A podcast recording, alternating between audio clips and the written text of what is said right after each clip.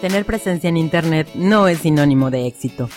Estar por estar en el mundo online no sirve de mucho. Puedes tener presencia online, pero si no tienes visibilidad, no existes. En este podcast conocerás tácticas y estrategias para aumentar la visibilidad online de tu marca. Brillemos juntos.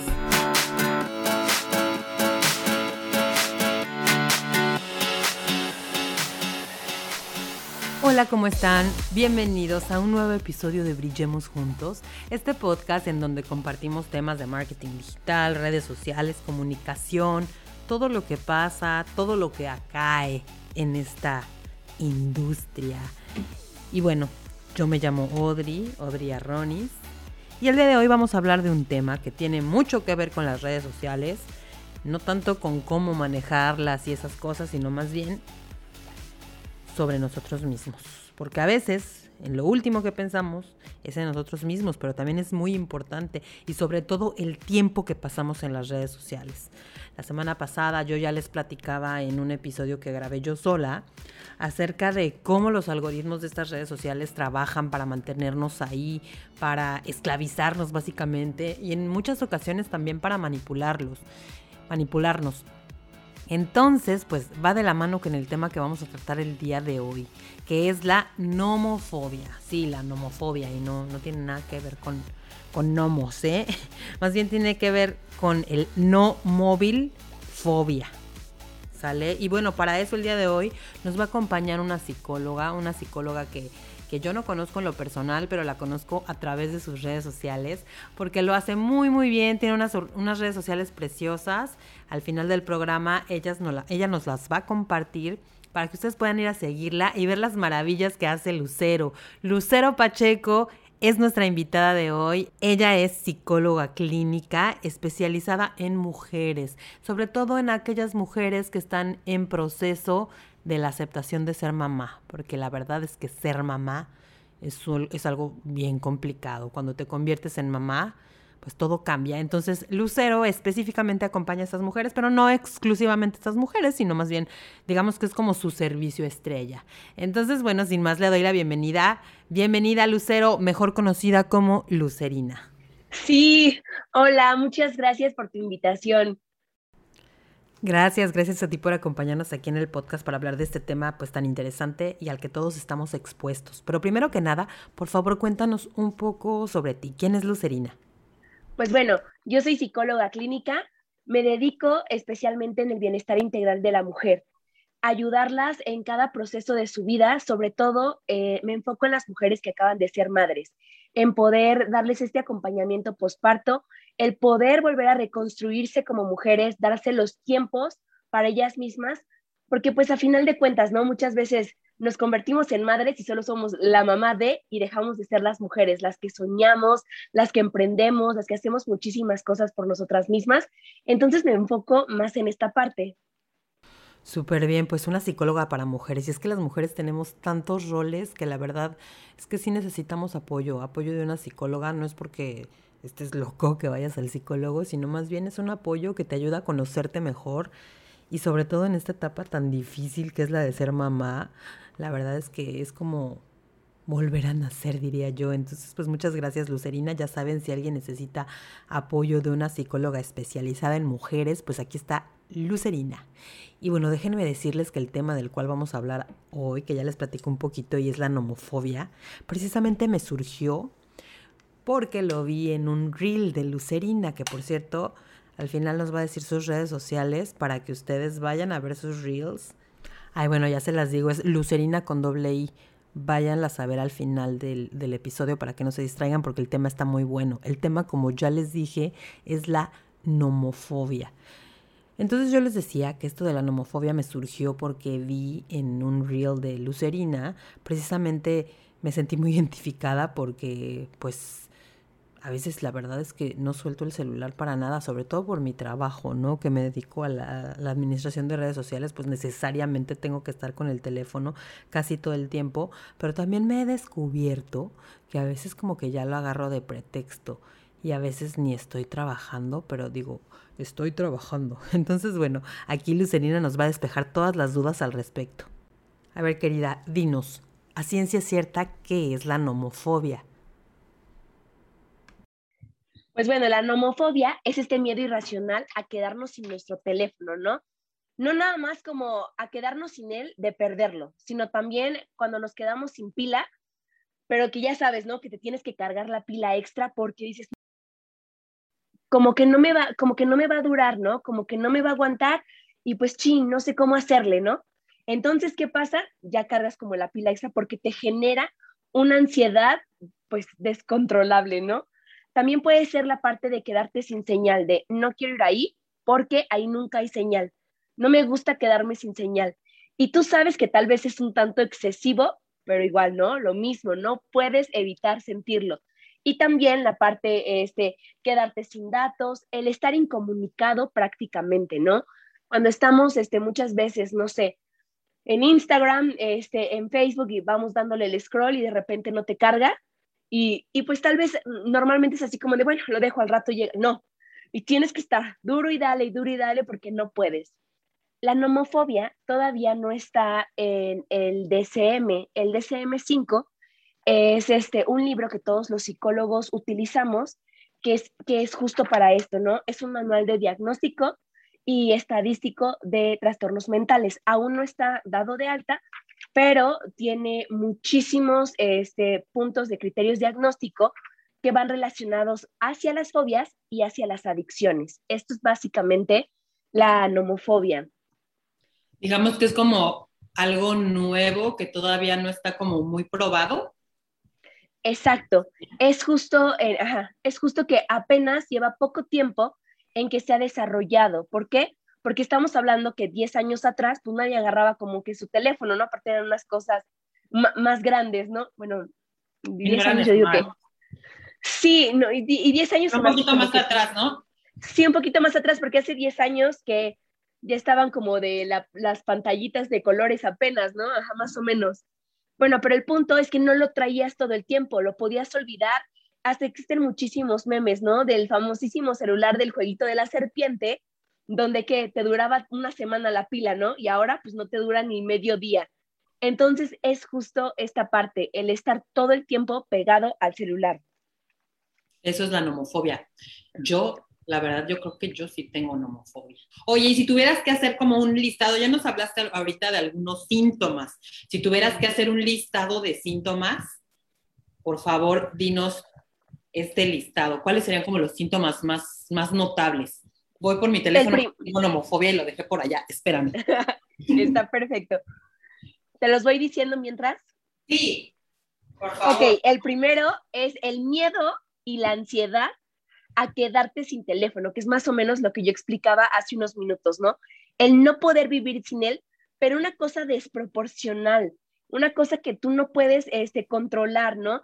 Te empiezan a sudar las manos, estás preocupado, el corazón se te empieza a acelerar. Esto es como el, primero y el fundamental, ¿no? Luego, este, cuando tú estás justo eh, expuesto a eso, también te genera ansiedad. Te genera ansiedad, no sé, un ejemplo, ya mandaste un WhatsApp, ya está en línea, ya lo vi, ya trae las dos palomitas. Y es que no está contestando, ya se desconectó no me va a hacer caso. Y entonces tú sabes, aún teniéndolo y con al, pila mil, este, wifi mil, de todos modos, lo sientes, ¿no? Y es justo esto que no puedes escapar. También viene la parte en que tú reconoces muchísimas veces que es algo tal vez un tanto ilógico, pero te justificas. Ay, pues es que, pues es que, ¿qué tal si, o sea, si no lo traigo y pasa algo, si pasa una emergencia, o sea, sí sé que es exagerado, cargar con mi pila extra, pero pues es que como mi teléfono ya casi no sirve, se descarga rapidísimo, ¿no? Y entonces empiezas a justificar esas acciones. También puede ser la parte en que muchas veces esto atrofia tus relaciones. Entonces, ¿qué pasa? Justo, ¿no? El, nada más déjame contestar este mensajito de volada, ¿no? Es que nada más, es, nada más le voy a poner ok, ¿no? ¿O qué pasa? Pues obviamente, ¿no? Ya saben que estás con el teléfono y luego, luego, ¿no? Te hacen jeta de, mm, ¿vas a contestar? No, no voy a contestar. Dos minutos después, ay, me del baño con permiso y te metes al baño, ¿no? A contestar rapidísimo porque sientes que no puedes este, hacerlo de lado. También este, en este punto nuestras rutinas comienzan a verse interrumpidas por tener el teléfono. ¿Qué pasa? La típica, yo creo que al menos una vez alguien nos ha pasado, solamente queremos ver la hora, ¿no? Porque queremos ponernos, este, no sé, cuatro y media ya me pongo a hacer esta parte, ¿no? A las seis ya me pongo. Te metes a ver el teléfono y entonces dices, ay, este, voy a contestar el mensaje a tal, ya te quedaste viendo en Facebook. Los típicos videos que después de un rato, este, los 10 lugares más extraños del mundo, los 7, este, tal cosa que no vas a poder visitar jamás, etcétera, etcétera, viste todo menos la hora. Y ya cuando te das cuenta, no, pues ya pasó media hora que te estás en el teléfono y no te diste cuenta porque es demasiado rápido, porque tú piensas que solamente vas a ver la hora o que solo vas a contestar un mensaje y hay veces que ni siquiera terminas contestando el mensaje, solamente estás viendo y viendo y viendo, ¿no? la típica de, o sea, estás todo el tiempo en tu teléfono, te la pasas viendo el teléfono y yo te llamo y no me contestas. Te mando un WhatsApp y no me lo respondes. Pues sí, porque nada más estás viendo otras cosas, te estás distrayendo. Es como una fuga de tus emociones y las, y las sitúas justo en esta parte. Ya, o sea, digamos que estás pegado ahí, no sabes ni por qué y solo para lo que quieres, ¿no? Solo para lo que a ti te interesa. Ya me siento un poco mejor porque bueno, no, a mí no, sí se me ha llegado a, olvidar el teléfono y no me sudan las manos ni nada de eso, entonces, bueno, ya no me siento tan mal. Y hablando de este tiempo en pantallas, ¿cuánto tú consideras que sería sano? ¿Cuánto tiempo deberíamos estar en las pantallas? Bueno, se dice que lo ideal es no exceder más de cinco horas al día en la pantalla, y te estoy hablando de un adulto, ¿no? Entonces, ¿qué pasa? Que normalmente yo te aseguro que el 80% de la población siempre tiene, su promedio en pantalla es de 6 horas a 9 horas. En especial ahorita, por ejemplo, el home office, que de entrada todo el tiempo este, van a estar en la pantalla, ¿no? Y aún así, aunque no era home office, te estoy hablando de alguien que no es emprendedor, por ejemplo, un contador, se está, ¿no? Desde la mañana hasta súper en la noche en la pantalla. Entonces, ¿qué pasa? Aquí, este, el tiempo a veces es también un tanto relativo, porque aquí tenemos que darnos cuenta el que si lo estás haciendo justo, ¿no? Porque es tu trabajo o porque lo estás haciendo solamente como una fuga. ¿Qué es la fuga? Nosotros sabemos que como personas somos, somos seres sociales, ¿no? Necesitamos este reconocimiento, necesitamos el ser vistos, que alguien más venga y nos apruebe. ¿Qué nos ha dejado esta parte de la pandemia? Que nadie te ve, este, que muchas veces este, la mayoría de las personas cuando estábamos encerrados, bueno, digo estábamos porque acá es muy chiquito, ¿no? Entonces ya salimos este, desde hace mucho tiempo a, la calle, ¿no? Pero hay gente que todavía sigue encerrada. Entonces, que si tú no existes para los demás, prácticamente no existes. ¿Qué tienes? Que tienes que estar buscando, es justo, ¿no? Ser aprobado por alguien más subir una foto, subir una historia, contestar un mensaje, ver que alguien más, ay, qué padre, ya se fue, ya hizo. Y entonces, esto no es productivo. Esto nada más es meramente ocio. Cuando eres productivo, porque forma parte de tu trabajo, está bien el tiempo que se ha recomendado, justo, ¿no? Porque es, tu horario laboral. Y siempre y cuando no te excedas más de una hora o dos horas extra. Hay quien se vive muchísimo más tiempo en la pantalla, aún sea su trabajo. Tengo un, neurólogo que es súper, bueno, amiguísimo mío, se llama Maximino Telles, y él decía, una de las cosas que es súper importante cuando tú tengas que estar por necesidad en la pantalla, parpadea. Cada que te acuerdes, parpadea, parpadea. ¿Por qué? Porque esto hace, y ahorita todo el tiempo, ¿no? esto hace que tu cerebro pierda como toda esta tensión y se reinicie. Y entonces, ¿qué pasa? Que obviamente vas a tener muchísimo menos problemas, tanto este, a nivel emocional como ansiedad y también este, a nivel cerebral. ¿Por qué? Porque entonces te estás dando como un respiro y vuelves a continuar, así con que parpadees cinco segundos, así te quedes con los ojitos cerrados cinco segundos, es suficiente para que puedas estar otra hora, otra hora y media. Entonces, esto es como, como lo ideal, ¿no? No exceder las cinco horas que, pues que están ahora sí que permitidas. ¿Esto qué quiere decir? Si tienes cuatro horas con 58 minutos de promedio en pantalla, no quiere decir que estás súper bien. Y tampoco quiere decir que si tienes cinco horas con 15 minutos en pantalla eres lo peor, ¿no? Ya homofóbico.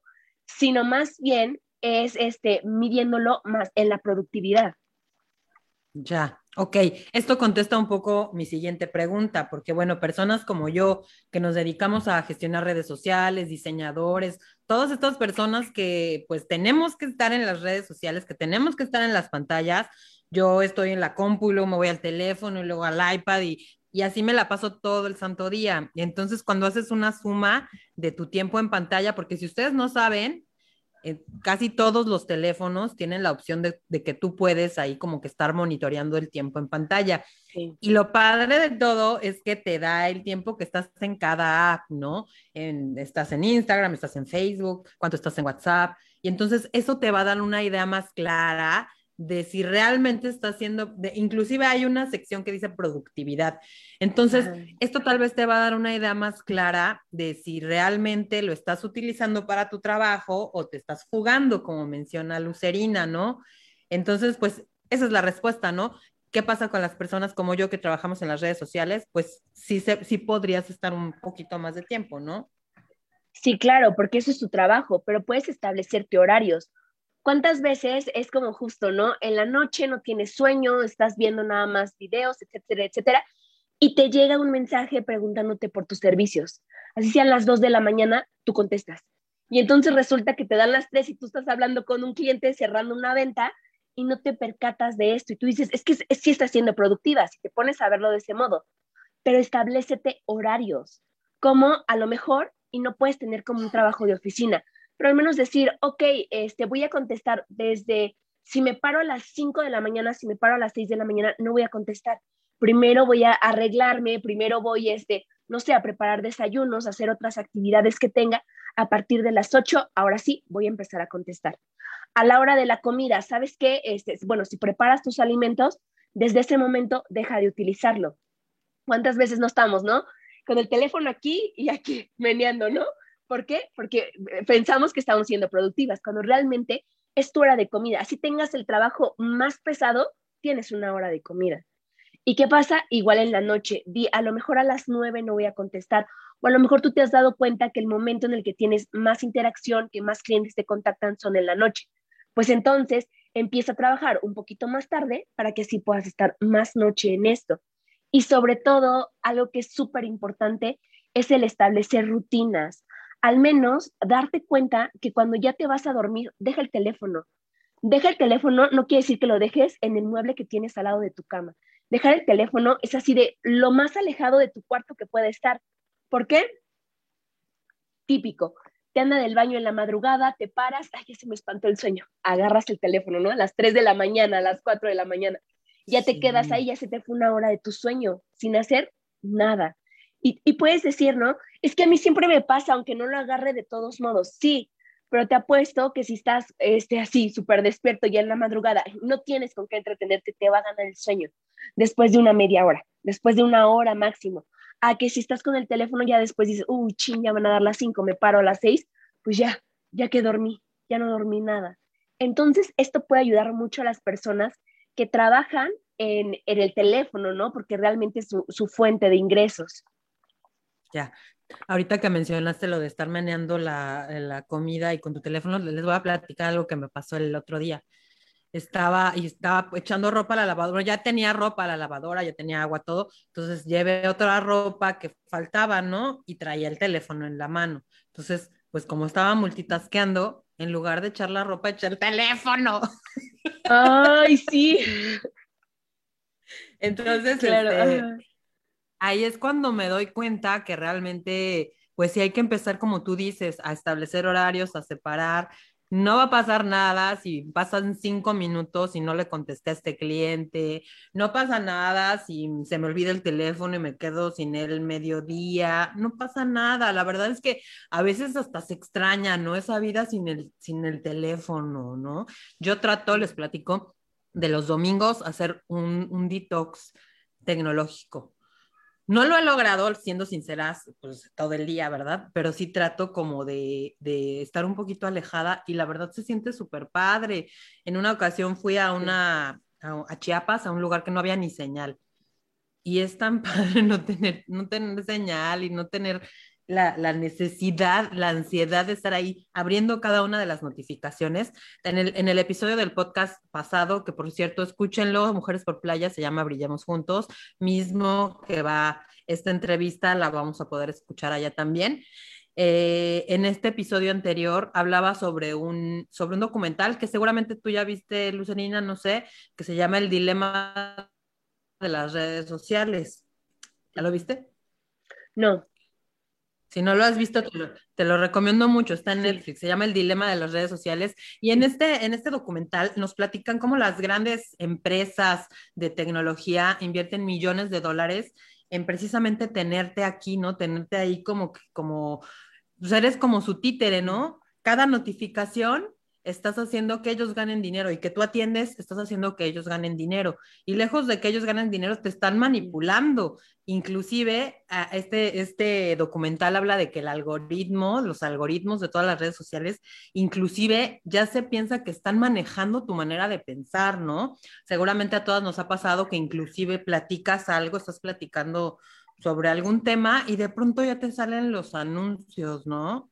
Y no, o sea, y ni siquiera lo googleaste, porque muchas veces obviamente se entiende que por, por la maquinaria de los algoritmos, cuando buscas algo en Google, pues obviamente te salen las redes sociales por el retargeting, remarketing, este, este rollo, ¿no? Pero hay veces en verdad que ni siquiera lo has buscado. O sea, te voy a poner un ejemplo. La, la semana pasada yo tuve un problema con una muela y fui al dentista. Y entonces el dentista me dijo, no, pues yo creo que va a tener que ser endodoncia y tal, ¿no? Y yo, no, por favor, no, endodoncia, no, no. Y este, y pues ya vine y le platiqué a mi marido lo de la endodoncia, bla, bla, bla. Y al siguiente día me salió un anuncio de endodoncias en Facebook. O sea, yo no había claro. nada. Entonces, ¿qué onda, no? Ya estaba como miedo. Y es justo eso, porque obviamente este, nosotros dejamos abiertas nuestras aplicaciones y entonces, ¿qué pasa? Pues sabes dónde, dónde está tu ubicación. Igual en Google saben dónde estás todo el tiempo. Cuando tomas una foto, si lo tienes, aunque lo desactives, no te parece exactamente el punto, pero sí te aparece la zona donde estabas, ¿no? Como todo eso, claro que tiene muchísimo que ver. También, este, ¿sabes qué? Está esta parte, justo ahorita que mencionabas al, al principio, decías acerca de las publicidades que se hacen, ¿no? Además de que las publicidades este, son con respecto a tus gustos, muchas veces, justo en esta parte, cuando nosotros trabajamos en las redes sociales, viene el mucho en gastar en publicidad de, ok, este, tengo un post súper padre, gastamos en publicidad porque tiene un gran alcance, ¿no? Porque llega a muchas personas, cuando realmente, obviamente eso es parte de su negocio, ahí tú no estás ganando, a lo mejor y tú subes un post, lo pones a publicidad y entonces, ¿qué pasa? Yo me meto a verlo y te cobran por clic. Entonces tú ya estás ahí gastando y tal vez yo solo me metí porque dije, ay, la apachurré mal, ¿no? Entonces viene como eso y nosotros nos quedamos como súper obsesionados con los números ¿Por qué? Porque es nuestra necesidad, ¿no? De que ahora como personas, y eso está súper mal visto, que la parte de la autoestima nos está afectando tanto que nos medimos por likes, nos medimos por followers, por comentarios, etcétera, etcétera. Y no es realmente como la interacción que puedas tener este, face to face con la otra persona. Claro, hay que recordar que si bien la, pues, el mundo digital, las redes sociales vinieron como para ayudarnos, para acercarnos inclusive a nuestros seres queridos, hay que tratar de que en realidad no nos alejen, ¿no? Porque muchas veces dejas de atender a, las personas que tienes por ahí por estar en WhatsApp, ¿no? Decía yo también en, este episodio que te platico, que a veces estamos en las reuniones y ves que todo el mundo está en su teléfono. La verdad es que sí, o sea, vas a los restaurantes y ves a las personas que están ahí clavadas en su celular. Entonces, mira, la nomofobia es una de estas primeras afecciones que, aunque todavía no esté como catalogada en este libro que nos comentaste, pues pronto yo creo que va a estar y es la primera de un montón. ¿Quién sabe qué va a pasar después? Va a haber afecciones nuevas en el cuello. ¿Quién sabe qué va a pasar? Entonces hay que cuidarnos. ¿Cuáles serían tus recomendaciones? Espérame, antes de que me digas tus recomendaciones, que ya nos diste varias, por supuesto. ¿Qué pasa con los niños? ¿Es peor en ellos? Imagínate ahorita que estuvieron en clases online y todo eso. Claro, es peor en los niños. Se supone que un niño no puede exceder más de dos horas y media frente a la pantalla. Entonces, ¿qué pasa? Que obviamente ahorita es exactamente lo mismo. Pones a un niño frente a la pantalla en las clases en línea y a lo mejor y pues el niño sí se te queda quieto. Había niños que puedes decir, es que mi hijo no aprendía, ¿no? o es que mi hijo este, se paraba y se sentaba, pues claro, porque era frustrante, porque no estaba acostumbrado. Pero ¿qué pasa? Se escucha muy feo el término, pero es como si desde pequeños te estuvieras amaestrando a, a tenerlos, ¿no? Así, nada más viendo, viendo la pantalla. Aquí con los niños, obviamente, es el que puedan pasar tiempo de calidad con ellos. Tal vez muchas veces cuando nosotros trabajamos es imposible tener todo el día, y creo que tampoco es sano todo el día de estar pegada a tu hijo, ¿no? Sino más bien que el, tiempo que tengas sea realmente tiempo de calidad, porque muchas veces decimos, es que sí paso tiempo. Claro, nos ponemos a ver películas, nos ponemos, sí, mi amor, este, jugamos este, a la comidita, sí, pásame este, el, cafecito, ¿no? Y mientras estás por aquí, ay, perfecto, muy rico. Y, y, ya, te quedas, ¿no? O vamos a colorear y justo, ¿no? Te quedas este, en el teléfono, sí, pinta, haz esto. Y no estamos realmente presentes. No estamos acostumbrados a estar presentes con nuestros hijos y ellos son aún los más afectados. Por ejemplo, en casa tenemos una regla, ¿no? Mis hijas no pueden estar tanto tiempo con, con el iPad pero si van a ver eh, YouTube, no pueden ver videos de niños jugando con juguetes. ¿Por qué? Porque les digo, es que no pueden, o sea, ustedes tienen, jueguen con los suyos, no pueden estar viendo a niños jugando con juguetes que tienen. Entonces, ellas ya saben. Y cuando empiezan a ver un videito, dicen, ah, ya nos vamos a poner a jugar. O sea, porque justo, ¿no? No puedes como prohibírselos, cero tablets, cero, no, pues porque vivimos en una era completamente digital, ¿no? De hecho, o sea, ellos lo encuentran siempre como la manera. Está bien como la parte en que puedas restringir sus horarios, puedas restringir los videos que ven, puedas hacer como este tipo de cosas y sobre todo poner tus reglas que sean funcionales. ¿Para qué? Para que no se queden pegados todo el tiempo, interactúen, jueguen, hagan, salten, brinquen, se loden, te, te, tiren algo. Y eso es verdaderamente. Antes decía, ¿no? Es que si escuchas a un niño en silencio es porque algo está tramando. Claro que no. Ahora la mayoría de los niños, si los escuchas en silencio es porque ya están acostados o están sentados viendo. Entonces es hacer algo para que ellos se activen de nuevo, porque esto tiene muchísimas repercusiones y son cosas emocionales porque les, ellos les causa, le causa más frustración que a un adulto, porque apenas están entendiendo su entorno. Claro. Oye, y fíjate que retomando también otro, otro asunto del, del que hablé en este episodio que tanto te vengo platicando, hablaba que, por ejemplo, los, eh, por ejemplo, Steve Jobs, él no le daba pantallas a sus hijos, nada, ni un ratito, porque sabía perfectamente el daño que ocasionaba, ¿no? Es muy complicado, como tú dices, ¿no? Aunque no imposible, ¿eh? Conozco una amiga, Nayeli, que sus hijos no usan pantallas y uno de ellos ya tiene 10 años, entonces sí se puede, pero es muy complicado, eso sí. Y sí, definitivamente hay que tener cuidado con lo que ven nuestros hijos. En esta pandemia definitivamente los niños se pegaron mucho más a las pantallas, tanto por la escuela como por, pues ahora sí que el contexto en general, ¿no? Y les platico que yo dejé a mi hija ver TikTok. Con el tiempo comencé a ver que cambió su actitud, o sea, ya se estaba comportando como un adolescente, o sea, sí, tenía actitudes de las que veía, quería hacer todo, ¿no? Ya ves que salen muchos, este, pues, como experimentos y comida, recetas locas, no, bueno, todo lo quería hacer, ¿no? Entonces, en ese momento dije, no, hombre, ¿qué estás haciendo? ¿Qué estás haciendo? Se lo quité, se lo borré por completo y cambió, cambió totalmente ahorita, eh, ya es la misma de antes, ya es la niña, ya no quiere imitar a los adolescentes que ven TikTok, entonces sí tiene muchas repercusiones y también el hecho de ver cosas que no son apropiadas para su edad. Te cuento otro, otro, otra anécdota que vi en un grupo. En un grupo de estos de mamás veía que una mamá le pidió, pedía consejos para hacer su fiesta de IT, del payaso IT a su hijo de cuatro años. Y, bueno, no, ya sabes, la, casi la lincha, ¿no? Sí, claro. pero había muchas otras mamás que estaban de acuerdo y que decían, ay, es que si no le da miedo, pues qué importa, ¿no? Pero la verdad, tú como psicóloga nos puedes decir que sí importa, por supuesto, ¿verdad? Aunque no les dé miedo. Claro. Aunque no le dé miedo, claro, porque no es adecuado para su edad. Está normalizando cosas que sí, si no le da miedo lo hace normal, que no son apropiados, por lo tanto se le va a hacer muchísimo más fácil este, hacer, imitar ciertas conductas, que las personas mayores tengan ciertas conductas hacia él, pues ¿por qué? Porque no le da miedo. Entonces no es como por la parte, mucho se habla, ¿no? De la generación de cristal.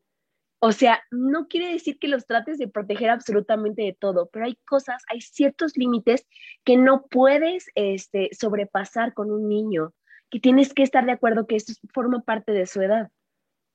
Claro, por eso las películas, o sea, no es, no es de nada más de cotorreo que las películas tengan una clasificación, no es de cotorreo que las apps tengan una clasificación o inclusive los juegos de video, ¿no? Es por algo. Entonces hay que seguir estas normas. A todas las que somos mamás es muy importante. Y también es muy importante no agarrar de niñera las iPads. Es bien, la verdad es que es bien cómodo. Todas las mamás lo hemos experimentado. Es más, vas al restaurante con unas amigas, le das el iPad para que no esté molestando, ¿no? Y a, veces no, se nos pasa la mano. Entonces hay que tener muchísimo cuidado con eso, ¿no? Eh, pues bueno, ya casi para cerrar, querida Lucerina, ¿qué recomendaciones, además de las que ya nos diste amablemente, nos podrías dar? Ok, bueno, básicamente retomándolas para que no, para que no quede duda, es justo establecer horarios, establecer límites, planificar tus días también te va a ayudar. ¿Por qué? Porque así cuando tú ya tienes tu horario y, y lo tienes planificado, sabes qué es lo que sigue y sabes cuánto tiempo es que le puedes dedicar. Darte justo al menos un día a la semana para no utilizar el, el teléfono. Puede ser, es que me hablan, es que me dicen, ok, estás, no sé, los domingos tal vez no vas a trabajar, te quedas en casa. Las personas que van a preguntar por ti están en tu casa, ¿no? Aprovechalo para dejarlo. Dejar justo, este, otra vez retomando, el teléfono lo más alejado de tu cuarto que puedas, pues déjalo en la sala, apágalo, haz algo. ¿Por qué? Esto influye desde la manera en la que te levantas. Ponemos la alarma en el teléfono. Entonces, ¿qué pasa? la posponemos y la posponemos y la posponemos. Y eso también te va a ayudar a, tener muchísimo más cosas que hacer durante el día, más tiempo para lograr tus objetivos. ¿Por qué? Porque si lo dejas en la sala, pues ya sabes que tienes que caminar hasta la sala, ya te paraste, ya se te espantó el sueño y así vas a ser más productivo. También está la parte en que puedes utilizar, si eres emprendedor, utilizar estas herramientas que son buenísimas. Deja un mensaje de esos que ya en cuanto te mandan uno se responden automático. ¿Para qué? Para que así ya sepan, este, si quieres tal, tal, tal, puedes hacer, ¿no? Tal, tal, tal. Y, y, estas respuestas son muchísimo, muy efectivas. Y sobre todo, este, el tener espacio para ti, el estar presente. Estar presente significa que si estoy contigo, voy a estar contigo. Si nos vamos a tomar un café, a lo mejor y sí, ¿no? Este, te vas a tomar una foto, ¿no? Una selfie, pero después de eso interactúas con la persona. No es con, ya nada más la edito, ya nada más la subo, te etiqueto, este, te pongo, no, este, disfruta el momento. ¿Por qué? Porque no sabes cuánto tiempo vamos a estar con esa otra persona. ¿Cuántas veces, este, con qué frecuencia la vas a poder volver a ver? Quédate con eso, estate presente. Justo también estar presente te va a ayudar muchísimo para tener menos olvidos durante el día, ¿no? ¿Cuántas veces, este, por estar en el teléfono, chin, ¿dónde dejé las llaves? Ay, yo traía la pluma, yo traía esto. Entonces, déjalo cuando no lo estés utilizando, no va a pasar absolutamente nada y justo déjalo en el mismo lugar todas las veces. Ejemplo, ya vas a preparar la comida, déjalo en una mesita. Ya sabes, ¿dónde no lo encuentro? Está en la mesita. Y así vas a estar más presente en tu día a día, más alerta. Y, y pues claro, ¿no? Para finalizar con esta parte, cuando te acuerdes, parpadea. Eso te va a ayudar muchísimo y pues básicamente es esto. Oye, pues muchísimas gracias, muchísimas gracias por toda esta información. Ojalá que nos ayude a que nos hagamos más conscientes del tiempo en el que estamos ahí, de que nos, no lo tomemos como un escape, de que aprovechemos para estar con nuestros seres queridos cuando están ahí, para que ojalá que en las comidas estemos ahí y no en el teléfono, cuando vayamos a un restaurante, a una reunión, a una fiesta, aprovechemos de estar ahí. Bueno, se supone que todavía no debería haber fiestas, ¿verdad? Pero ya las hay. Entonces, este, pues bueno, platícanos, Lucerina, platícanos si das consultas online, platícanos si tienes algún curso, no sé, algo que tengas en puerta, algún proyecto. Sí, claro, este, como yo les comentaba al principio, soy psicóloga clínica y doy este, atención psicológica de manera presencial y aquí en Aguascalientes y de manera online, este, sería contactarme vía vía Instagram o por número telefónico y ahí yo les daría, me enfoco, como te decía, justo en el área emocional, en ansiedad, depresión, trastornos de la conducta alimentaria y sobre todo a crear como nuevas cosas en ti misma, ¿no? De que nosotros podamos trabajar desde la parte en que muchas veces somos el resultado de todo lo que hemos ido siendo desde que éramos pequeños, ¿no? Cosas que tal vez tenemos temas eh, con nuestros padres, este, en la escuela, todas estas cosas que nos han ido marcando para poder este, crear una nueva versión de nosotros mismos, ¿no? Recuerda que eh, tú eres la persona más importante de tu vida y de la manera en la que tú te hablas a ti misma, tú estás en contacto contigo misma, es de la misma manera en la que todo se ve reflejado en tu alrededor, ya sea el trabajo, tu familia, este, las personas que quieres, ¿no? Muchas veces nos sentimos como frustrados porque creemos que no estamos brillando en cada área de nuestra vida, ¿no? Entonces tienes que empezar por ti para que sea todo alrededor, pues, un lugar más pleno donde estar. Excelente, Lucerina. Pues mil gracias por habernos acompañado el día de hoy. Tenemos que estar muy conscientes de cuánto tiempo pasamos con el celular, de no tomarlo como pretexto, de cuidarnos, porque también no excedernos forma parte de nuestra salud mental. Nos escuchamos a la próxima. Muchas gracias por escucharnos. Recuerda que tenemos un episodio nuevo todos los martes y los jueves. Síguenos en nuestras redes sociales, Audrey Media y Audrey Media Podcast. Hasta la próxima.